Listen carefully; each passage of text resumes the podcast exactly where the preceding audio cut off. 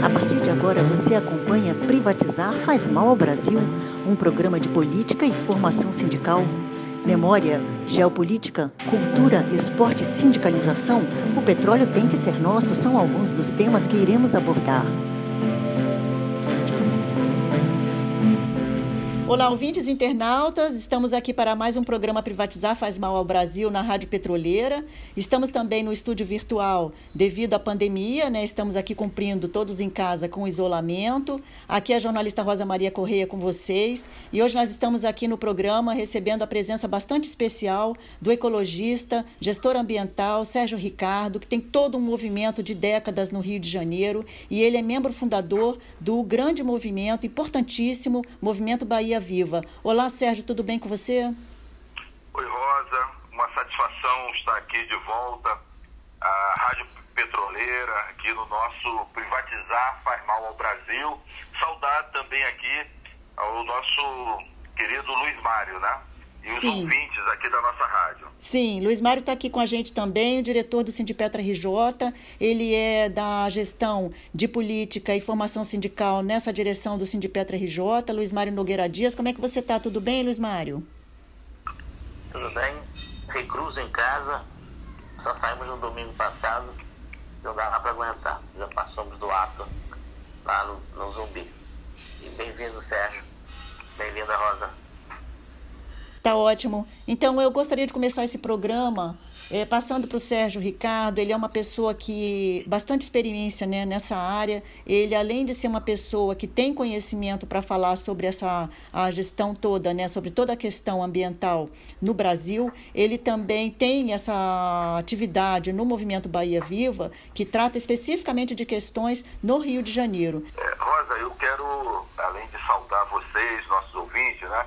Prestar aí nesse momento nossas condolências, nossos sentimentos mais profundos a essas famílias que no Brasil e no mundo são milhares de pessoas né, é, que perderam aí seus entes queridos nesse momento de uma pandemia sanitária. Né?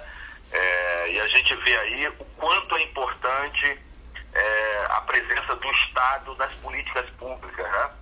É, esse agravamento dessa crise é, sanitária aqui é, do Brasil tem a ver com essa destruição, é, tentativa de destruição do Sistema Único de Saúde, em especial a partir de 2016, quando houve um golpe institucional e uh, foi aprovada a chamada PEC da, do teto dos gastos. Só para você ter uma noção, Rosa, de 2016 para cá, o Sistema Único de Saúde perdeu 22 bilhões de reais.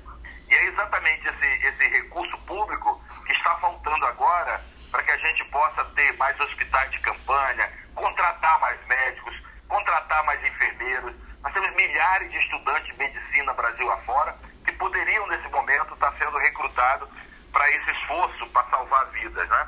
É, é, a ausência desses 22 bilhões do SUS é que não tem permitido, por exemplo, a compra de mais equipamentos, respiradores, e, e mostra, né, essa pandemia nos mostra quanto é importante termos aí é, o, o, as políticas públicas, né, é, e, e, e, como essa privatização, neoliberalismo, acaba, é, no fundo, é, é, prejudicando a vida e, provocando mais óbitos, né? Então, preliminarmente, eu gostaria de de enfatizar isso. Sim. E aí, Rosa, nós estamos vivendo um momento, de, a partir de 2000, da eleição de 2018, de ascensão é, de uma força de extrema-direita no país, com uma agenda perversa é, de neoliberal. Né? Nós temos um ministro da, da, da, da Economia que é um banqueiro, é um ministro banqueiro. E a presidência da República, inclusive em reuniões ministeriais, é, pregando golpe militar, e, e, o ministro da Educação, numa reunião que ocorreu no dia 22 de abril, que, que veja só que contradição, Rosa. 22 de abril é exatamente o dia em que no mundo se celebra o Dia Mundial da Terra. Enquanto isso, o governo federal brasileiro estava promovendo uma reunião é, pregando golpe, o ministro da Educação dizendo que odeia os povos indígenas, né? ignorantes, porque a, a, formação do povo brasileiro, como já nos dizia o saudoso Darcy Ribeiro e outros pensadores, é, é, é, é, nossa ancestralidade é indígena e africana. Né? E temos hoje, em, em pleno século XXI, um ministro da educação que odeia os povos indígenas. E o ministro do meio ambiente, que é um ecocida, né? pregando nessa mesma reunião é, é, liberar a boiada. Liberar a boiada a legislação ambiental, que é conquista do processo de redemocratização do país, a partir do fim da ditadura em 1985, e é, liberar tudo que é tipo de atividade econômica predatória, garimpo, desmatamento, madeireiras, é, extração mineral, enfim. Então, essa é, é uma situação é, que nós estamos vivendo, vivenciando. No meio de uma pandemia e com riscos à nossa frágil democracia. Modelo de desenvolvimento, que já vem de décadas, sem ser alterado, nós classificamos ele de progresso destrutivo do capital.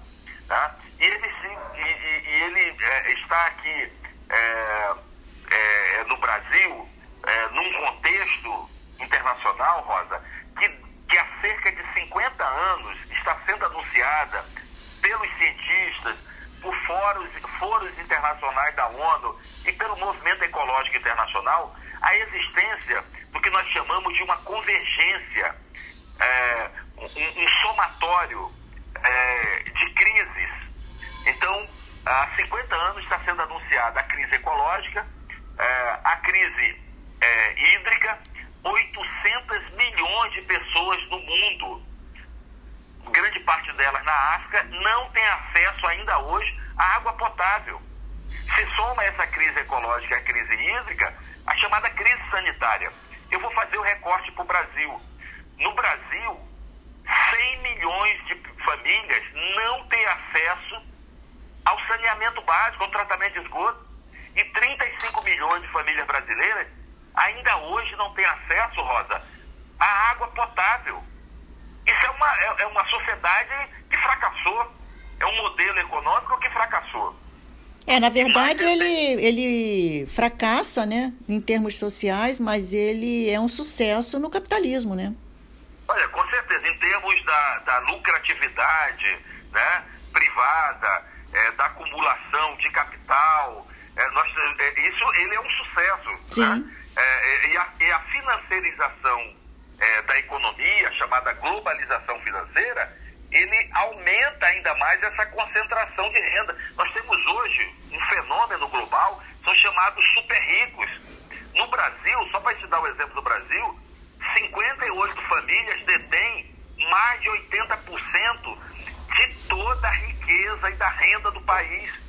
E é por isso que nós temos aqui, é, é, é, é por exemplo, só para dar um exemplo, né, é, é, os chamados sem teto, as populações de rua, nós temos oficialmente 100 mil pessoas dormindo todas as noites, no, no, na chuva, no relento, é, nos, nos, grandes centros urbanos. É, e a gente sabe, né, na... Sérgio? A gente sabe também ah? que a gente sabe também que quando eles falam esses números oficiais, a gente sabe que o subnotificado é muito maior, né? Que é muito maior. Oficialmente, Rosa, segundo a Defensoria Pública do Estado, somente aqui no centro do Rio de Janeiro, né, onde é a sede da nossa rádio petroleira, é a sede é, dos sindicatos petroleiros do Rio de Janeiro, nós temos 14 mil pessoas dormindo ao relento passando fome e dependendo da solidariedade das pessoas. Então, as raízes dessa desigualdade no Brasil está lá atrás. Você sabe bem que quando houve a chamada a libertação dos escravos, a lei áurea, é, foi negado à população negra, é, aos descendentes africanos, o direito à terra. E até hoje nós temos esse déficit habitacional é, absurdo é, no país que é parte da crise sanitária. Veja só, os, os territórios né, é, onde não tem o saneamento básico, são esses 100 milhões de pessoas de brasileiros sem acesso à água, ao saneamento, e mais 35 milhões que não têm acesso à água potável, estão exatamente nas periferias urbanas, nos loteamentos irregulares, é, nos complexos de favelas. É ali que está a pobreza. E nesse momento de uma pandemia Covid-19, ter acesso à água potável significa você ter direito a viver ou morrer. porque a primeira etapa é exatamente a higienização correta, o acesso a uma pica d'água com água limpa e a partir daí os outros procedimentos, álcool gel, sair com máscara, isolamento social. Eu também estou aqui na quarentena desde março, eu só saio uma vez por semana para ir na feira.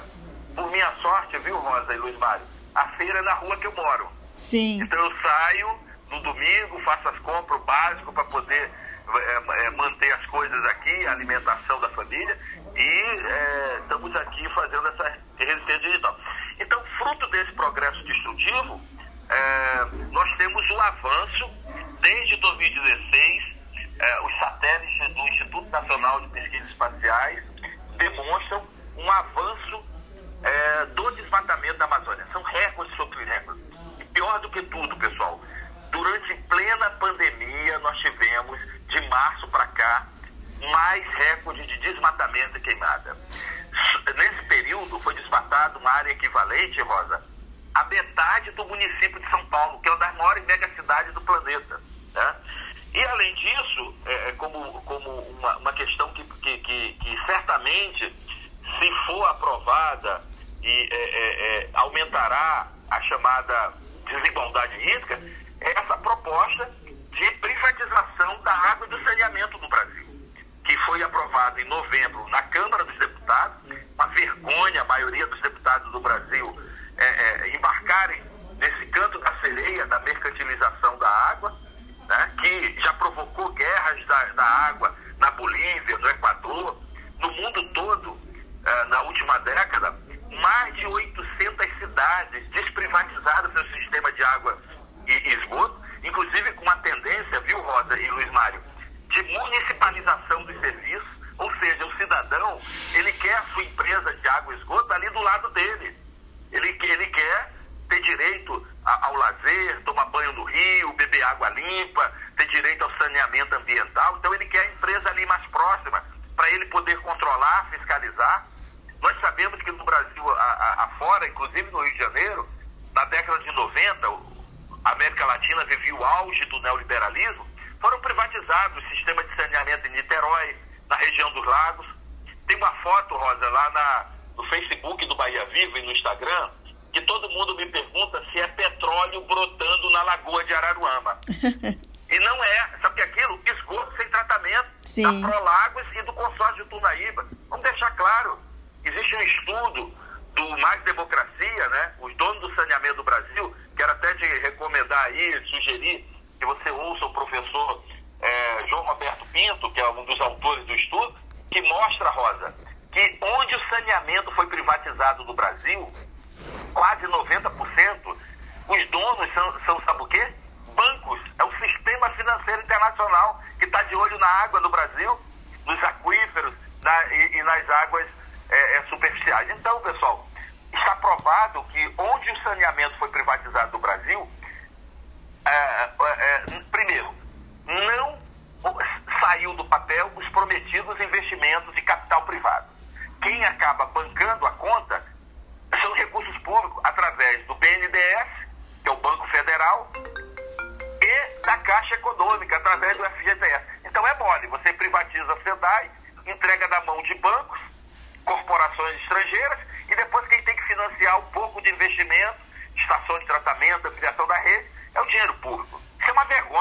Sim. Segundo, está provado, Rosa e Luiz Mário, que onde o saneamento foi privatizado, houve um aumento vertiginoso, numa média de 400% a 600% da conta de água e de esgoto.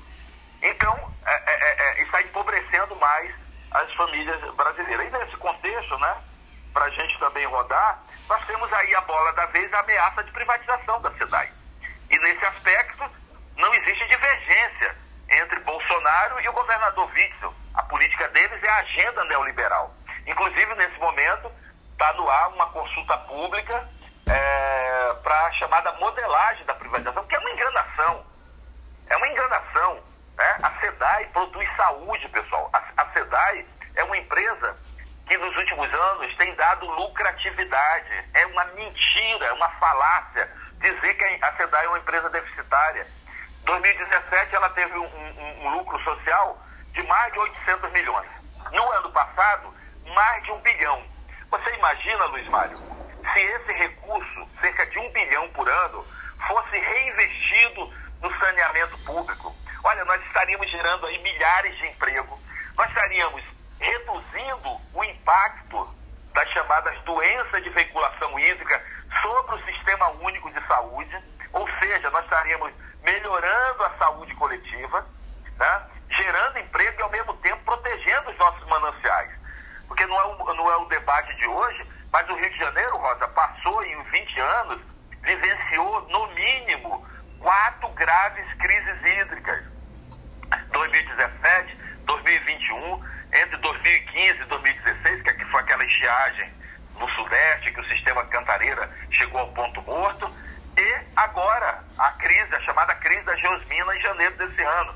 Enfim, em outro momento a gente pode até aprofundar esse debate. Especificamente. Então, a privatização né? da SEDAI, ela primeiro vai transferir patrimônio público a preço de banana para o sistema financeiro internacional, para corporações estrangeiras, é o chamado mercado das águas, que está sendo, foi aprovado em, em, novembro da Câmara dos Deputados e agora está no Senado, né? e também aumentará a desigualdade hídrica. Eu quero enfocar isso. 2 milhões de pessoas no estado de Janeiro, são as famílias mais pobres, só têm direito à água potável por causa da tarifa social, que é um subsídio cruzado em que eh, nós que pagamos a conta de água e de esgoto, nós que pagamos a SEDAI, somos solidários com aquelas famílias, aqueles trabalhadores que estão desempregados, que estão sem renda, que estão precarizados. Né? E a SEDAI atende 64 dos 92 municípios do Rio de Janeiro. Então nós temos que ter clareza de, disso. Sim, né? Sérgio. E os nossos ouvintes aí protestarem a, a, junto à Assembleia Legislativa, junto ao governo do Estado, ao governo federal, porque a mercantilização da água é, provocará mais injustiça é, é, ambiental. É, com certeza, Sérgio. E assim, quando você fala né, que a SEDAI é uma empresa lucrativa e nada falta, a única coisa que falta nela é justamente a questão de gestão, né? São gestores responsáveis para que a empresa é, prossiga dando lucro e nada de privatização. Eu quero aproveitar, inclusive, esse mote né, de que, com relação aos gestores, né, que é exatamente o problema que a Petrobras tem passado hoje, né, que eles escondem né, os verdadeiros mapeamentos da empresa, inclusive com relação à Covid-19, né? E fazem vender uma imagem hoje da Petrobras que ela tem problema financeiro, que ela tem problemas com a quantidade de empregados, né? Então, seguindo aí essa mesma política do governo federal e do governo estadual, a gestão atual da Petrobras, que é o presidente Roberto Castelo Branco, eles estão fazendo a mesma coisa com a Petrobras. Então, Luiz Mário, queria então que você comentasse com relação a essa questão da Petrobras hoje. É, a Petrobras é uma empresa pública cujo sonho nosso é ser administrada pelos próprios trabalhadores Toda visão de empresa pública, pessoal, é de uma empresa que invista no social, invista na população. Então não há de se falar em lucro, e sim de investimento e retorno ao povo aquilo que ele investe através dos impostos, através do investimento social que a Petrobras faz, quer na questão ambiental, quer na questão de produção de empregos, quer em qualquer atividade que envolva ela, inclusive a defesa do meio ambiente. Os N projetos da área ambiental, como por exemplo o projeto Tamar, da tartaruga marinha, certo? E tantos outros que a Petrobras hoje, na autogestão, está querendo eliminar do cardápio, nosso portfólio. Não está se preocupando com a saúde do trabalhador, está matando petroleiros e as empresas estrangeiras do nosso território também. Vários casos de Covid sendo subnotificados e os que são notificados mostram a falta de cuidado dessas empresas mercantilistas com os trabalhadores, quer das empresas privadas, como da Petrobras. A Petrobras esconde os valores de Covid, tanto de pessoas infectadas como dos falecidos. Hoje não temos uma política contra a SMS na companhia, coisa que sempre valorizamos nos últimos 16 a 20 anos. É, esse governo está desregulamentando tudo que pode a nível federal. E isso atinge a gente também na companhia. Mesmo que qualquer empresa pública estivesse dando prejuízo, mas cumprindo seu papel social, isso é lucro. Do ponto de vista capitalista, isso é lucro. É investimento realmente que vale a pena ser feito. E isso não pode deixar de se alertar. A SEDAI não pode ser privatizada, a Nucrep não deve ser privatizada, a Eletrobras e todas as nossas co-irmãs, assim como o serviço público, não pode ser privatizado ou eliminado. Não podemos aceitar isso. Ainda falando um pouquinho de, SM, de queimadas, de meio ambiente, nunca tanto houve queimado no Brasil como está tendo agora no governo de Bolsonaro. É verdade. Fora Bolsonaro, fora Guedes, fora Castelo Branco. Vocês não representam o nosso país, nosso povo. Latifúndios estão ganhando mais força, mais grilhagem de terra, menos espaço para os povos originários, mais matança desses povos e dos quilombolas também. Mais ampliação de mineração em área indígena ou de povo originário. Está sendo feito sem nenhuma preocupação ambiental. Onde nós vamos parar? O Brasil vai ser expulso do seu próprio território. É isso que está vindo a acontecer. Falamos de bancos. Os bancos são os maiores vilões do planeta. Porque eles detêm dinheiro fictício. E eles precisam comprar, adquirir terras, adquirir empresas lucrativas que transformam esse dinheiro fictício em coisas materiais. Para não terem uma bancarrota. E isso também, esse governo, facilita a vida deles. Quantos bilhões se gastou, vai se gastar com esse programa de 600 reais com o povo? mas com os bancos é um trilhão e 200 bilhões. Fora a questão da reserva de depósito, que ele flexibilizou. E isso ele está preocupado. Então é fora Bolsonaro. Você não tem dúvida disso. Quer privatizar no CREP? A nossa Casa da Moeda, nosso papel moeda quer ser privatizado, vai ser privatizado se a gente não lutar, não combater essa, essa desgraça assim como tantas outras. O serviço público, então, na área ambiental, tá um caco, né? Como pode se falar em gestão ambiental sem profissionais ou com poucos profissionais para fiscalizar a Amazônia? A grilhagem de terra, o desmatamento, a exportação ilegal pirata de madeira, de minério, se não temos pessoal em condições de trabalho condizentes a essa missão. E só colocam administradores para fechar esses serviços, como na Petrobras.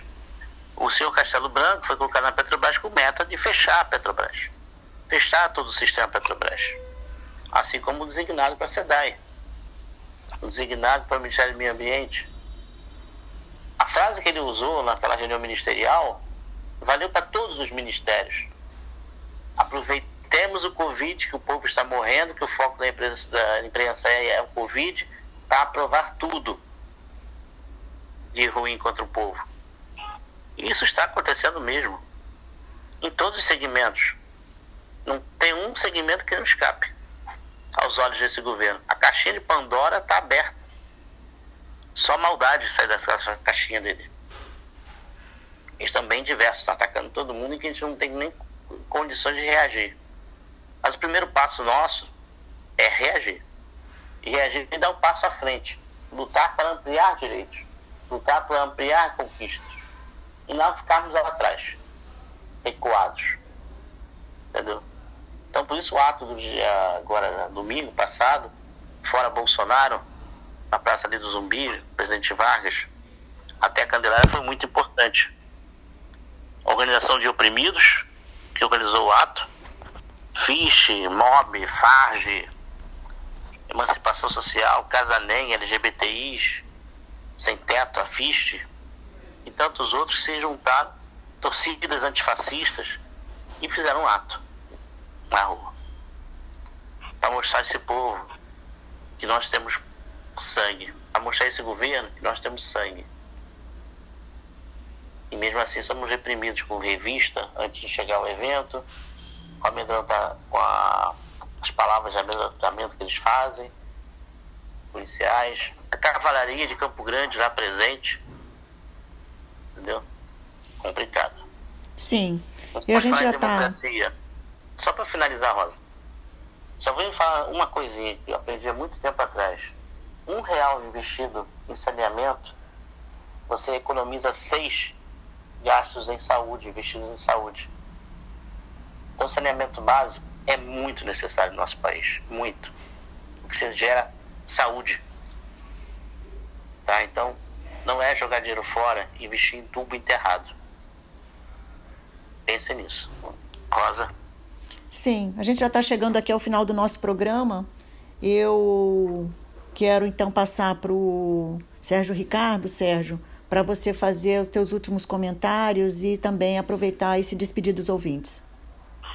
Então, Rosa, eu quero agradecer aqui a Rádio Petroleira, saudar você, Luiz Mário, e eu concordo com o que foi falado aqui, porque nesse momento, um conjunto de empresas públicas, muitas delas sediadas de Janeiro, são ameaçadas de privatização aqui, além da Casa da Moeda, todo o sistema elétrico brasileiro, a Eletrobras, a Dataprev, e nós sabemos da tentativa de desmonte que está acontecendo na Petrobras. Né? Nós sabemos muito bem que a privatização é, do setor petróleo no Brasil aumentou os riscos de desastres ambientais. Porque quando o petróleo era monopólio estatal, os pescadores, os ecologistas, as universidades batiam na porta e pressionavam a empresa. Foi isso que aconteceu no vazamento de 18 de janeiro de 2000. Né? Isso provocou uma mudança de cultura da empresa no sentido de valorizar mais o meio ambiente. E agora nós sabemos, né? o, o, as áreas de SMS, como o Luiz Mário falou, estão completamente fragilizadas. Os direitos trabalhistas não estão sendo respeitados, os riscos ambientais estão, estão aí muito mais presentes. Eu acho que é importante eu quero parabenizar aqui o programa, né? É, privatizar faz mal o Brasil, porque é exatamente isso. A mercantilização da água aprofundará a desigualdade hídrica. A privatização eh, do setor energético vai encarecer as contas é, de luz, o acesso à, à, à, à, luz no interior do país, nas periferias. Né? É, sabemos também que a privatização do setor do petróleo empobrecerá mais ainda o povo brasileiro isso é perda de soberania, isso é, é, é prejudicar o desenvolvimento do país. Para finalizar, Rosa, uma das coisas que, que, que mais me deixa indignado, a palavra é essa, foi que a partir de 2016, a Petrobras ajudou a destruir, a, a, com, a, com a privatização, a ameaça de privatização, o neoliberalismo, a indústria naval do Rio de Janeiro. Nós perdemos nesse setor 80 mil empregos uma vergonha. A Petrobras passou, a partir do governo Temer para cá, e, e, e, isso se aprofundou no governo Bolsonaro, a comprar navios, embarcações, inclusive conserto das, das, das plataformas no exterior, gerando emprego nos estaleiros navais no exterior. Enquanto isso, todos os estaleiros navais do Brasil e do Rio de Janeiro estão fechados. Isso aprofundou, é uma das principais consequências da crise econômica profunda que atingiu o Rio de Janeiro a partir de, de 2016 para cá. Então, vejam só, uh, esse setor, a indústria naval, ela tem um papel estratégico aqui. Ela só sobrevive no Brasil associada à indústria de petróleo. E no, o que nós estamos vendo exatamente é um desmonte é, o fechamento de, de, desses estaleiros. Então, é, eu quero parabenizar vocês, né? E, e nós, nós, realmente precisamos, apesar da pandemia, nós estamos fazendo aí é, é, os debates todos online, mas também nós precisamos nos preparar para ir para a rua. Né? Eu espero que essas crises, essa convergência de crise que nós falamos aqui mais cedo, né? É, é, ajude o povo brasileiro a ter mais consciência, a buscar se organizar, porque é exatamente dessa forma que nós buscaremos, nós construiremos, construiremos um, um, um país mais soberano, verdadeiramente democrático, porque o que nós temos aí é arremedo de democracia, e mesmo esse arremedo está tá ameaçado, e principalmente construir uma outra economia. O Brasil pode sim ser uma referência em, ecologia, em, em economia ecológica, em economia do mar, que é chamada a economia azul. É, o Brasil pode sim ser uma, uma referência é, numa outra economia do bem viver. É isso que nos trará felicidade e fará com que a gente supere essas crises ecológica, hídrica, sanitária. Né? Os povos indígenas sabem muito bem o que significa essas epidemias. É, grande parte foram, foram, foram, foram é, é, é dizimados por causa dessas pandemias. Eu espero que essa crise pelo menos nos sirva para que a gente possa é, refletir sobre essa insustentabilidade. No sistema do capitalismo não haverá proteção ambiental, não haverá águas limpas, não haverá floresta em pé e muito menos diversidade, é, a diversidade dos povos, povos originários. Muito obrigado. É isso, Sérgio. A gente que te agradece e com certeza a gente está com a Rádio Petroleira aberta para te receber novamente e para a gente poder estar tá repercutindo toda essa, na verdade, denúncia, né? Que você faz o tempo todo, permanentemente. A gente conversou então hoje aqui com o ecologista e gestor ambiental Sérgio Ricardo. Ele é membro e fundador do Movimento Bahia Viva, que eu convido todos vocês a conhecerem. Eles têm página no Facebook disponível e também no Instagram, não é isso, Sérgio? Exatamente, é Movimento Bahia Viva lá no Instagram. Tá ótimo. E também, então, eu faço, aproveito para agradecer a audiência, aproveito para me despedir, conto com vocês no próximo programa, peço que compartilhem e passo, então, a despedida final desse programa de hoje para o diretor Luiz Mário Nogueira Dias, ele é da direção do Sindipetra RJ, é do núcleo que coordena esse programa de política e formação sindical. Um abraço a todos e, então, Luiz Mário. Muito obrigado a presença do Sérgio, da Rosa, dos ouvintes e mandar o seguinte recado.